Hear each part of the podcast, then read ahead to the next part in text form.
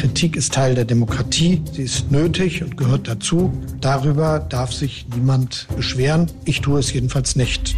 Sie sind ein Klempner der Macht. Wer regiert Deutschland? Wir sind eine Regierung, wo gehämmert, geschraubt wird. Das führt zu Geräuschen, aber es kommt eben auch was raus. Machtwechsel. Mit Dagmar Rosenfeld. Und Robin Alexander.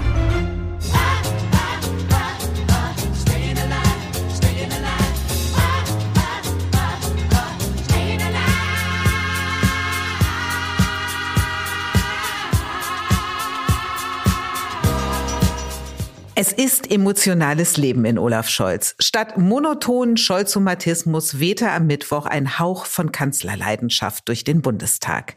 Von einer vermeintlichen Kanzlerdämmerung jedenfalls, wie sie zuletzt durch Spekulationen über eine Amtsübergabe an Boris Pistorius angeheizt wurde, war nichts zu spüren. Scholz, den Friedrich Merz vor kurzem Klempner der Macht genannt hat, nutzte dieses Mal die Attacke als Werkzeug der Redeschlacht im Parlament.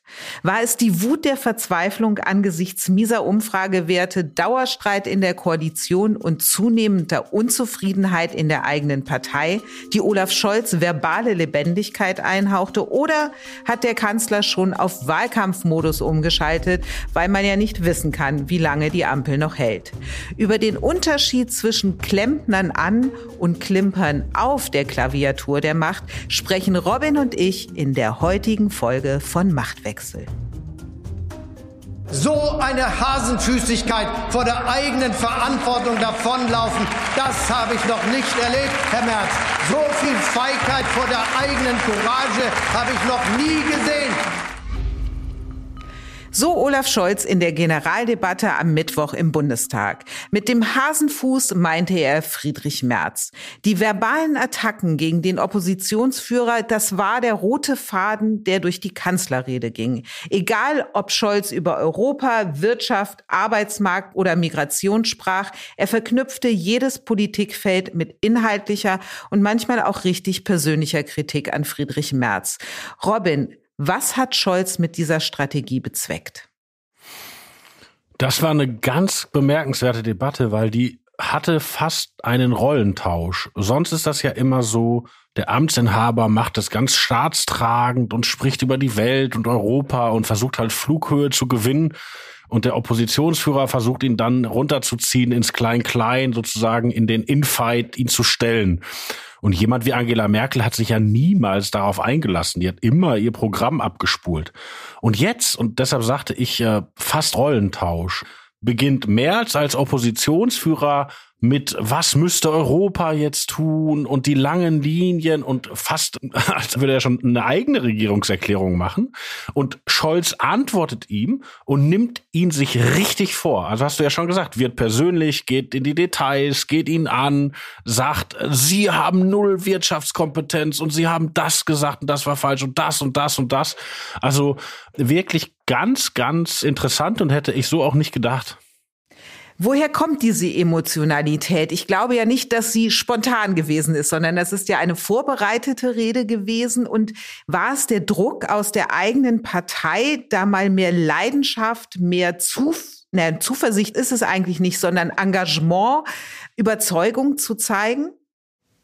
Naja, das ist ja ein Format, diese Generaldebatte, die geht formal über den Etat des Kanzleramts, aber der ist ja irgendwie nicht so weltbewegend und deshalb ist das eigentlich so eine, wie man schon sagt, Generaldebatte, also über die großen Linien. Und die hat das besondere Stilelement, dass der Oppositionsführer beginnt. Ja, sonst hast du ja, wenn Scholz eine Regierungserklärung abgibt, dann beginnt halt Scholz und dann antwortet ihm Merz, ja. Und dieses Format, dass Scholz antwortet, das kam ihm schon mal entgegen. Also er hat ja schon mal auf Merz reagiert und ihn dann auch gekontert und das kommt bei den eigenen Leuten gut an. Und das ist etwas, was die Leute auch einfordern von ihm. Ne? Also die haben ihm ja auch neulich in der Fraktion gesagt, äh, wir wollen irgendwie den kämpfenden Olaf sehen und so weiter. Trotzdem birgt das natürlich ein großes, großes Risiko, weil er stellt sich auf die Augenhöhe mit Friedrich Merz. Ja, also er, er gibt diesen natürlichen Kanzlervorsprung der höheren Flughöhe freiwillig aus der Hand um seine Wirkungstreffer zu erzielen. Die hat er auch erzielt, finde ich. Aber das ist Vor allen Dingen, wenn man bedenkt, äh, ist ja doch noch etwas hin bis zur Wahl, wenn die Ampel die Legislaturperiode noch schafft. Das ist schon mutig. Wir haben ja jetzt vor allem über die Rhetorik gesprochen und du hast gesagt, die SPD wollte einen kämpfenden Kanzler sehen. Also kämpferisch war er in jedem Fall. Aber es war ja nicht nur der Redestil, finde ich, der sich etwas geändert hat oder ein anderer war, sondern auch die Nuancierung in den Aussagen, die der Kanzler gemacht hat. Und eine ist mir da besonders aufgefallen. Lass uns mal kurz reinhören. Die wir sehen, wenn der rechte Populismus in den USA so viel Unterstützung bekommt, wenn wir gesehen haben, dass er Großbritannien in ein ökonomisches Unglück gestürzt hat mit dem Brexit und wenn wir sehr klar sehen, dass so viele Regierungen in Europa von Rechtspopulisten getragen werden, dass sie manchmal dabei sind. Wir haben in Deutschland eine Aufgabe vor unserer Geschichte. Wir wollen als Demokratinnen und Demokraten zeigen, dass wir diesen Trend stoppen, und zwar gemeinsam. Dass in anderen Ländern der Rechtspopulismus ja auch stark ist, das hat Scholz in letzter Zeit immer wieder gesagt. Das war ja sozusagen sein Talking Point, wenn es um den Umgang mit der AfD ging. Und bisher, wenn er das gesagt hat, dann klang das eher wie eine Rechtfertigung, also nach dem Motto, so sind nun mal die Zeiten und seht euch doch mal um, woanders ist es nicht besser. Jetzt hat er das Ganze aber wirklich mit einer offensiven Ansage verbunden, nämlich wir werden den Trend stoppen. Das ist neu. Ja, er versucht da zwei Erzählungen übereinander zu kriegen, die nicht richtig passen. Das eine ist die Erzählung, Rechtspopulismus ist im Moment so ein Zug der Zeit und in Deutschland kommt der halt auch hat natürlich den Subtext, wir von der Ampel sind nicht schuld daran, dass die AfD so reüssiert. Aber das ist ja nicht mehr durchzuhalten, weil die Leute wünschen sich ja eine Reaktion. Ja, also die, die Menschen sind zu Tausenden auf den Straßen. Es gibt diese großen Demonstrationen, die ja auch und gerade die SPD elektrisieren. Also man kann ja nicht sagen, geht alle demonstrieren und nie wieder ist heute. Und dann sagt man, aber eigentlich ist es irgendwie europäische Normalität. Und deshalb versucht er diesen Gedanken, es ist ein europäischer Trend, den wir aber in Deutschland brechen werden. Und dann sagt er, dass wir das zusammentun mit den demokratischen Kräften. Und das ist ja das Interessante. In vielen unserer Nachbarländer sind Rechtspopulisten in die Regierung gekommen als kleinerer Partner einer klassischen Mitte-Rechtspartei. Äh, beispielsweise in Österreich oder in skandinavischen Ländern und auch anderswo. Und die Union steht ja für dieses Manöver nicht zur Verfügung. Also Friedrich Merz hat eine Positionsverschiebung der Union vorgenommen, die man auch durchaus als Verschiebung nach rechts bezeichnen kann. Aber gleichzeitig ist er ja in der Rhetorik gegenüber der AfD auch heute im Bundestag wieder scharf wie niemand sonst, ja. Und Scholz müsste eigentlich sich darüber freuen, dass die Mitte-Rechtspartei in Deutschland eine scharfe Kante hat gegenüber Rechtsaußen. Aber andererseits ist er so sauer auf Merz und umgekehrt ja auch. Also diese beiden Männer haben ja heute im Parlament ihr gestörtes Verhältnis zelebriert, dass das zu der Erzählung der Einigkeit der Mitte dann wiederum schon nicht ganz passt. Was das Erstarken der AfD angeht, da hat Scholz ja seine Erklärung Rechtspopulismus, der liegt im Trend der Zeit. Aber auch Friedrich Merz hat eine Erklärung für das Erstarken der AfD und die ist ziemlich eindeutig.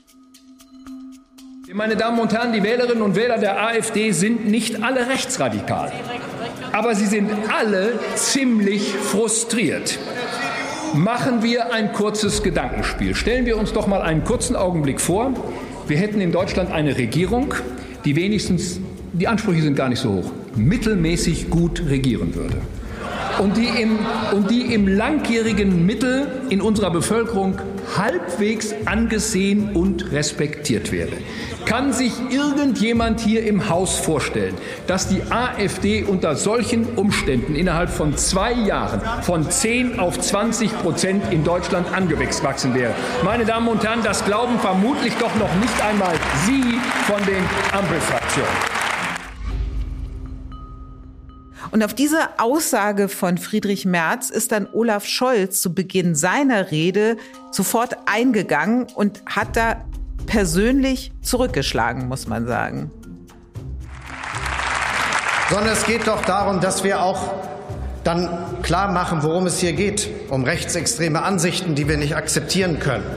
Und deshalb finde ich es immer, immer, Herr Merz, ein kleines Karo, wenn in dieser Situation dann jeweils auf den anderen gezeigt wird, was die Verantwortung dafür betrifft. Wir müssen als Demokraten zusammenstehen. Kleines Karo sagt der Kanzler, die Umfragen aber geben Friedrich Merz recht. Naja, und vor allen Dingen hat die Ampel ja fast das ganze erste Jahr ihrer Existenz durchgehend behauptet, äh, das wäre alles ein CDU-Problem. Ja, also die AfD wäre irgendwie weggelaufene CDUler und Merz wäre schuld, weil er ihnen Stichworte liefern würde und so weiter und so fort. Und erst seit die Zahlen es halt völlig eindeutig nicht mehr hergeben, also man sieht ja an der Wählerwanderung, dass die äh, AfD-Wähler aus allen Milieus gespeist werden. Es gibt Umfragen, die behaupten, dass unter gewerkschaftlich organisierten Arbeitnehmern die AfD mittlerweile die stärkste Partei ist. Also seit dieses Narrativ einfach in sich zusammengebrochen ist, äh, lassen die es. Und Merz erzählt es jetzt umgekehrt sagt, die Regierung ist so schlecht, dass die Leute verzweifeln. Wobei auch da würde ich sagen, ist es natürlich ein gefährliches Argument, weil man könnte ja sagen, okay, wenn die mit der Ampel so verzweifelt sind, warum gehen die denn nicht zur demokratischen Opposition? Also das ist, ich glaube, Merz hatte ja so ein bisschen Payback-Time, weil sie es ihm halt so oft um die Ohren gehauen haben. Weil ja Merz angekündigt hat, er werde die AfD halbieren. Und das ist ihm ja auch nicht geglückt. Ja, das hat er allerdings auch zwischendurch demonstrativ wieder eingesammelt und auch Scholz hat ja eine fast spiegelbildliche Ankündigung gemacht, nämlich, dass er die AfD wieder so schrumpfen wird, wie sie in der letzten Bundestagswahl war. Ja, also beide Männer haben da behauptet, sie könnten die AfD schrumpfen und beide Männer haben es noch nicht geschafft. Was sie ja gemeinsam haben in ihren Reden, ist, dass Sie frontal die AfD angegangen sind, sie namentlich angesprochen haben. Merz hat ja schon vor einiger Zeit angekündigt, einen Strategiewechsel im Umgang mit der AfD nicht mehr ignorieren, sondern sie stellen und damit sie auch benennen. Scholz scheint jetzt die gleiche Strategie zu verfolgen. Ja, das ist was Neues und ich glaube, da zwingt einfach auch die gesellschaftliche Stimmung zu, ja? Also die Leute sind ja auf den Straßen, demonstrieren und da müssen die Politiker auch Klartext reden. Und es ist natürlich so, dass sowohl Scholz als auch Merz wirklich authentisch erschrocken sind über diesen doch ziemlich offensichtlichen Schulterschluss von AfD-Leuten mit Rechtsextremen, der bei dieser Potsdamer Konferenz da zutage kam. Das erschreckt die wirklich auch persönlich. Das kann man beiden abnehmen. Und wenn man dann noch bedenkt, dass ja bevor die Debatten, über die wir hier sprechen, heute Morgen eine Gedenkveranstaltung war an die Shoah im Bundestag, wo Überlebende und Nachkommen von Überlebenden gesprochen haben. Also wo sozusagen noch ein Eindruck ist, wohin das führen kann. Und dann auch das Benehmen der AfD zu solchen Angelegenheiten. Also die Rede von Alice Weidel, die nach Merz und Scholz war, die war auch von einem Ton und einer Gehässigkeit. Also auch da die AfD steigert sicher in ihrer ja, Boshaftigkeit. Ähm, und ich glaube, das ist einfach eine Reaktion von beiden Mitteparteien, die man als Abstoßung beschreiben kann. Scholz betont ja immer wieder, dass gemeinsam gegen die AfD parteiübergreifend von allen Demokraten. Und da muss man sagen, das hat Friedrich Merz heute in seiner Rede ein Stück weit zumindest aufgekündigt. Also Merz hat ausdrücklich betont, die Demonstrationen auf den Straßen sind richtig und wichtig. Aber was die Kooperation in der Sache Bekämpfung der AfD mit Regierungsparteien angeht, da sieht es etwas anders aus. Derzeit, Robin, wird ja eine Grundgesetzänderung debattiert. Dabei geht es darum, das Bundesverfassungsgericht, ich nenne es jetzt mal so, AfD-sicher zu machen. Und für eine Grundgesetzänderung brauchst du eine Zweidrittelmehrheit. Das heißt, die Opposition, in dem Falle die Union, muss mitmachen. Und es hat darüber auch schon Gespräche gegeben. Und bis heute haben wir eigentlich gedacht, es gibt eine Einigkeit, dass man das angehen möchte. Jetzt aber hat Friedrich Merz im Bundestag Folgendes gesagt. Und deshalb, meine Damen und Herren, sind wir auch sehr zurückhaltend, sehr zurückhaltend, wenn es um weitere Änderungen des Grundgesetzes geht. Ich stelle Ihnen eine Zustimmung dazu heute grundsätzlich nicht in Aussicht. Und ich schließe eine Zustimmung meiner Fraktion zu einer Aufweichung der Schuldenbremse des Grundgesetzes heute von dieser Stelle aus hier erneut aus. Damit können Sie nicht rechnen. Also das eine ist an die Schuldenbremse rangehen durch eine Grundgesetzänderung. Das hat die Union schon ganz lange abgelehnt. Also als die Debatte aufkam im Zuge des Urteils aus Karlsruhe, was den Haushalt angeht. Da hat sie immer gesagt, ganz klar, an die Schuldenbremse gehen wir nicht ran. Dass Merz aber nun grundsätzlich eine Zustimmung zu Änderungen am Grundgesetz, quasi eine Absage erteilt hat. Robin, das bedeutet doch eigentlich, dass die Union auch in Bezug auf das Bundesverfassungsgericht nicht mitmachen wird. Ja, so muss man das verstehen. Und das ist eigentlich die Nachricht des Tages. Eine überraschende Nachricht. Der Hintergrund ist der folgende. In anderen europäischen Ländern, vor allen Dingen in Polen und in Ungarn, hat man erlebt, dass Rechtspopulisten, die in Mehrheiten und in Regierung gekommen sind, die Unabhängigkeit der Gerichte versucht haben einzuschränken. Und das ging oft darüber, dass verschiedene Gesetze kombiniert wurden. Also beispielsweise, da wird ein Gesetz gemacht, dass die Wahl von Richtern, also wie Richter ausgewählt werden, also höchste Richter, verändert wird. Und zwei Wochen später wird ein weiteres Gesetz gemacht, das die Pensionsgrenze für Richter dramatisch heruntersetzt. Und plötzlich ist die Hälfte des Gerichts pensioniert und man kann die nachbesetzen. Ja? Also solche, äh, wenn man so will, Tricks. Zum Hintergrund dazu. Hier in Deutschland ist die Richterwahl nicht im Grundgesetz geregelt, sondern in dem Bundesverfassungsgerichtsgesetz. Und dieses Gesetz kann mit einer einfachen Mehrheit verändert werden. Deshalb sollen Dinge wie die Richterwahl künftig grundgesetzlich geregelt werden. Ja, das ist, das ist sozusagen nur ein Teil von Überlegungen, die im Moment auf allen Ebenen eigentlich stattfinden, die sagen, wie können wir unsere Institutionen schützen vor AfD-Einfluss. Also es äh, mal ein ganz anderes Beispiel: die die Kultusministerkonferenz hat neulich beschlossen, dass sie nicht immer mehr einstimmig entscheiden müssen, was bisher bei denen die Regel war. Und der Hintergrund ist natürlich völlig klar. Die haben Angst, dass sie in Thüringen einen Kultusminister von der AfD kriegen der dann alles blockieren kann, ja. Und, und dem bauen sie jetzt schon vor. Und so wird auf allen Ebenen darüber nachgedacht, ob man die Institution sozusagen sturmfest machen kann. Und bei dem Verfassungsgericht ist es tatsächlich der von dir beschriebene Zusammenhang. Und bisher gab es eine Gruppe von führenden Abgeordneten, also Rechtspolitikern aus der Ampel, die sich mit Unionsleuten getroffen haben und das sozusagen besprochen haben, ja. Die waren aber nicht über erste Überlegungen hinausgekommen und die Union war völlig überrascht, dass die SPD damit am Wochenende an die Öffentlichkeit gegangen ist. Und Merz hat das erkennbar richtig zornig gemacht.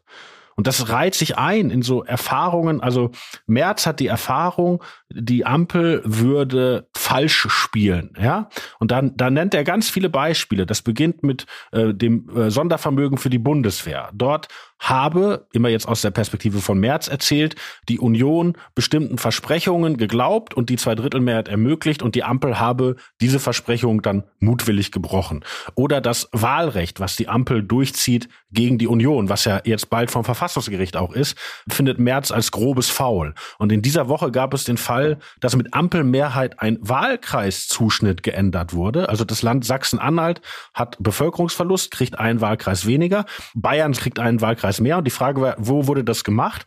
Und das hat die Ampel mit Mehrheit so entschlossen, dass sich Claudia Roth wahrscheinlich bald über ein Direktmandat in Augsburg freuen kann, was Friedrich Merz wieder als große Unverschämtheit empfand und sogar als amerikanisches Gerrymandering gegeißelt hat. So, und in diese Reihe, also Merz hat diesen Eindruck, die Ampel behandelt uns schlecht, die Ampel ist unfair, die Ampel handelt nicht nach gutem Treu und Glauben und deshalb ist jetzt sozusagen der Beschluss, dann helfen wir euch gar nicht mehr.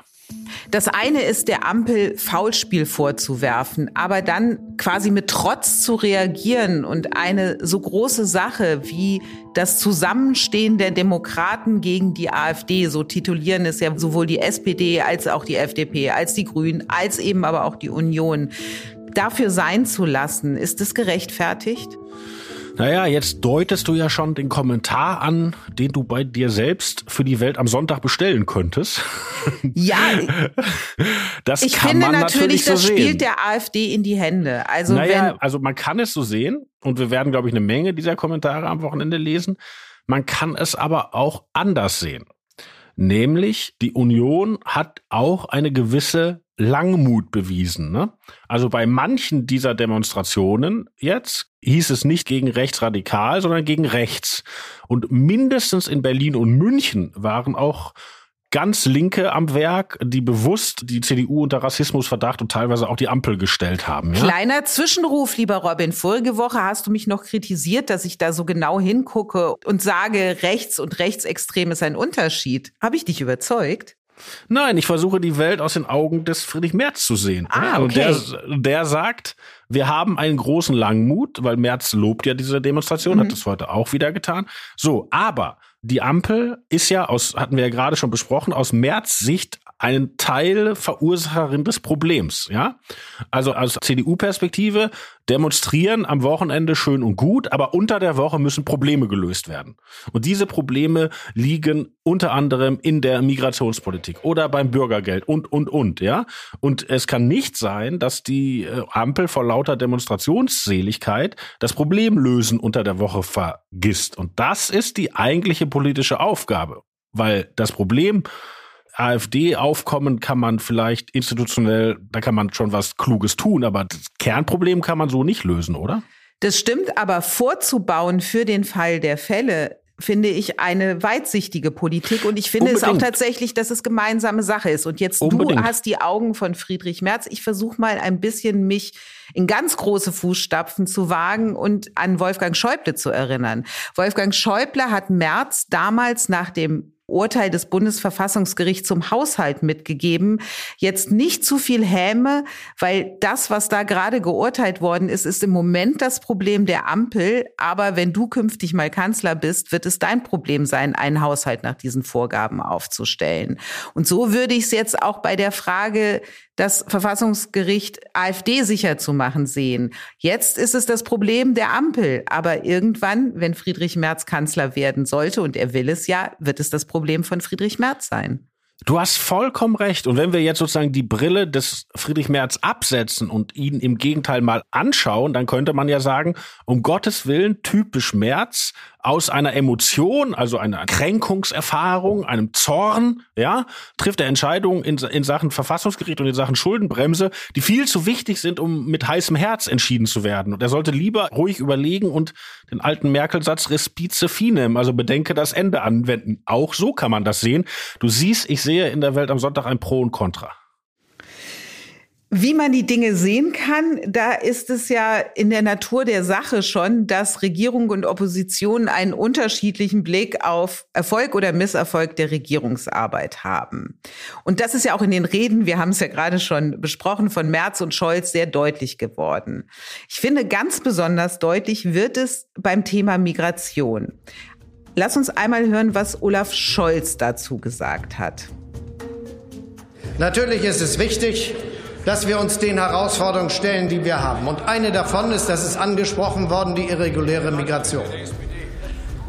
Und da haben wir sehr viele, sehr weitreichende Entscheidungen getroffen. Übrigens im größten Einvernehmen mit den 16 Ländern. Im größten Einvernehmen mit den 16 Ländern. Robin, hier erzählt Scholz die Geschichte der Entstehung einer härteren Migrationspolitik ja doch etwas schöner, als sie tatsächlich gewesen ist. Denn dem größten Einvernehmen, da ist ja ein monatelanger Streit mit den Ministerpräsidenten vorangegangen, und zwar auch mit denen aus der SPD. Also ich möchte nur mal daran erinnern, vielleicht hast du es auch noch im Kopf, das gemeinsame Papier der SPD-Ministerpräsidenten im Oktober kurz vor dem Flüchtlingsgipfel, in dem sie den Kanzler ja nahezu zum Handeln gedrängt ja, gezwungen haben, würde ich sagen. Da standen dann Sachen drin, wie man will ähm, die Karte einführen anstatt Bargeldzahlung. Von einer Pflicht zur Arbeitsaufnahme für Geflüchtete war die Rede. Und Das hat ja auch gewirkt. Ich erinnere mich, dass das Interview, das legendäre des Kanzlers im Spiegel mit dem Satz, wir müssen endlich im großen Stil abschieben, das ist ja erst nach diesen Auseinandersetzungen gekommen. Also ist das so ein bisschen Geschichtsklitterung, die Scholz da heute betrieben hat? Ja, wir hatten ja schon mal den Zusammenhang erklärt, dass Scholz persönlich im Mai vergangenen Jahres eigentlich so weit war, migrationspolitisch in die reale Mitte einzudrehen. Ja, das ist ein bisschen wertend formuliert. Aber die Grünen haben ihn ja nicht gelassen. Also Scholz hatte diese Einigung als Bundeskanzler mit den 16 Ministerpräsidenten, aber er hat ja nichts gemacht. Ja, also die, die Ministerpräsidenten haben immer gesagt, ja, prima, Scholz hat das gesagt und wo sind die Gesetze? Weil die Ampel hat die Gesetze nicht eingebracht. Und die Gesetze sind tatsächlich erst gekommen, nachdem die Landtagswahlen in Bayern und Hessen für die Ampel in die Binsen gegangen sind. Das war am 8. Oktober. Und danach gab es ein Treffen von Scholz, Habeck und Lindner im Kanzleramt. Und danach gab es Treffen von Scholz mit Friedrich Merz und danach gab es das äh, Spiegel-Interview mit dem lauten Cover und danach kamen die dann in die Puschen.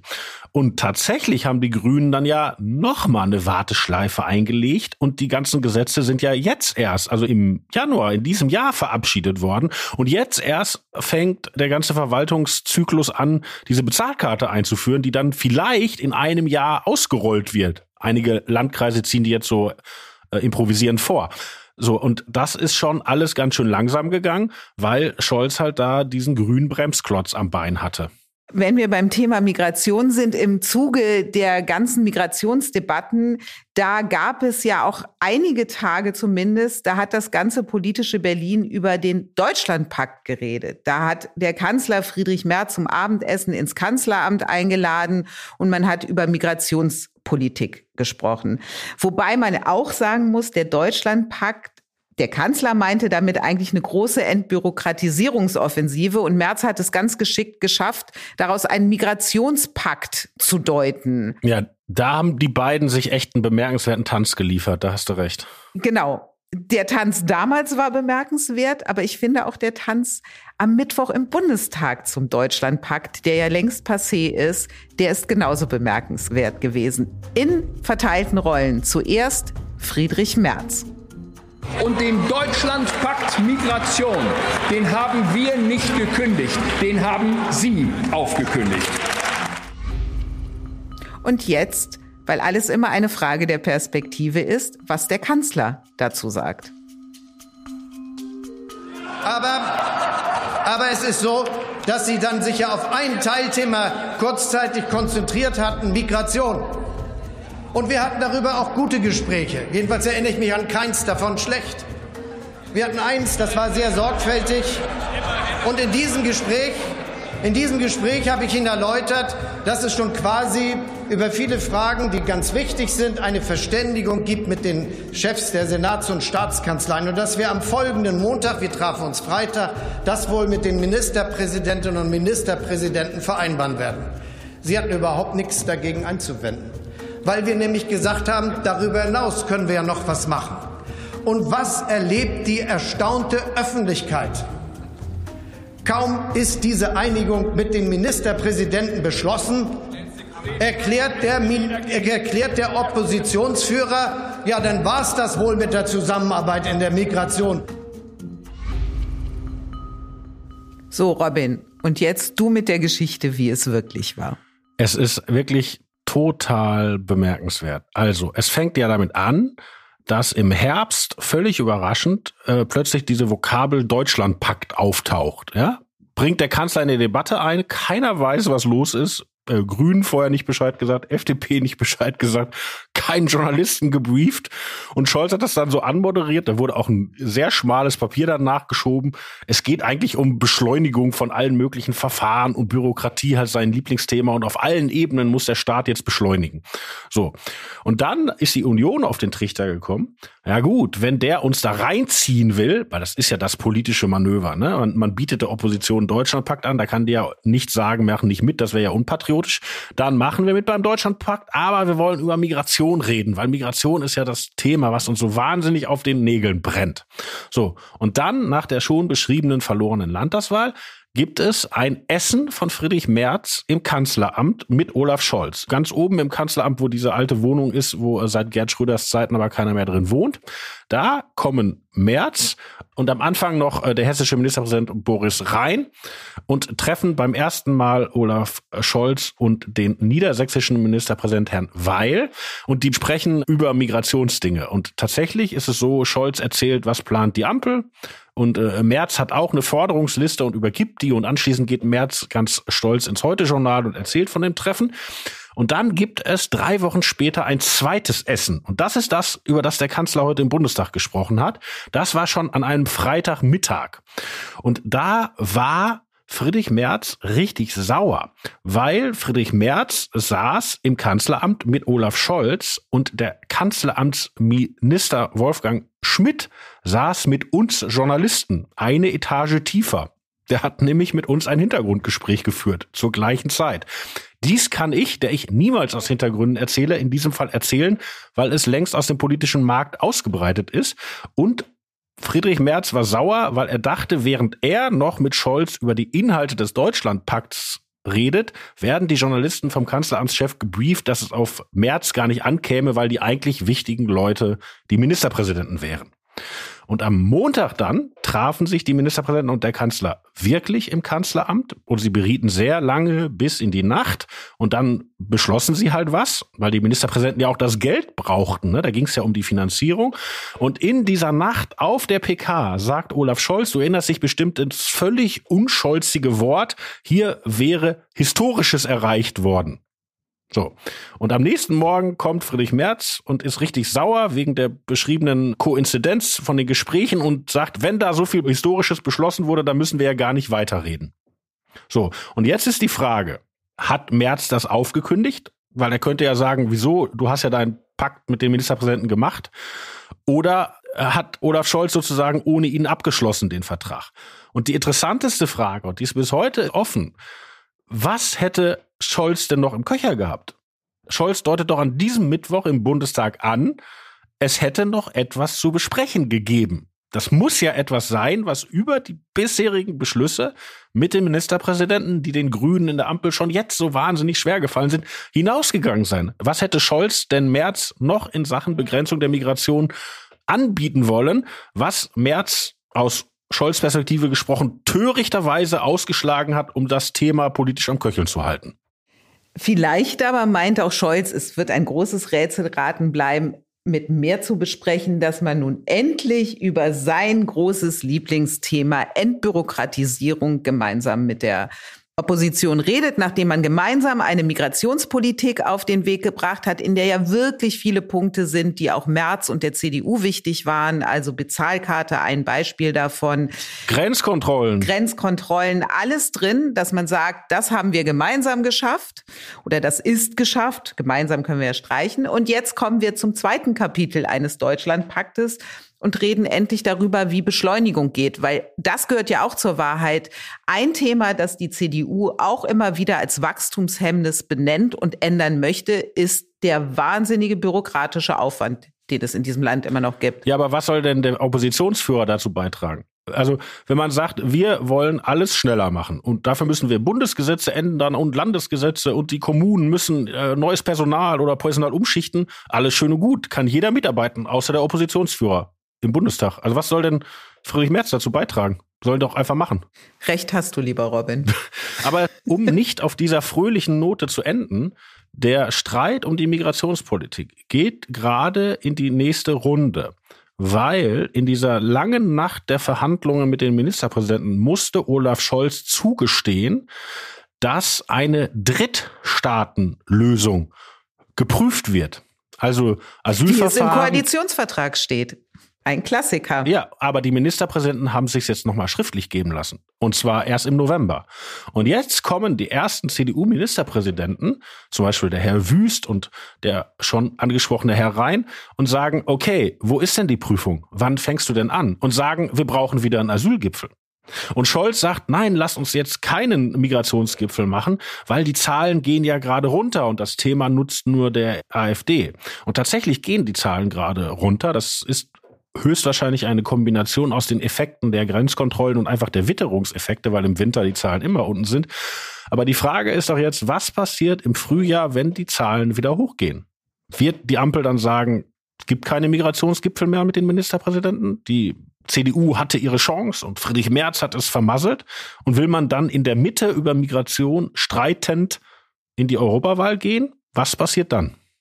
Was passiert dann, ist eine sehr gute Frage, vor allem weil Scholz der ja heute auch sehr auf Angriff AfD war und offenbar die Methode AfD Stellen auch verfolgt, in diese alte Erzählung reinfällt, wenn du ein Thema zu deinem Thema machst, welches auch die AfD bearbeitet. Und das Urthema der AfD und was sie stark macht, ist die ungelöste Migrationsfrage. Dann ist das ja wieder Rückschritt anstatt Fortschritt.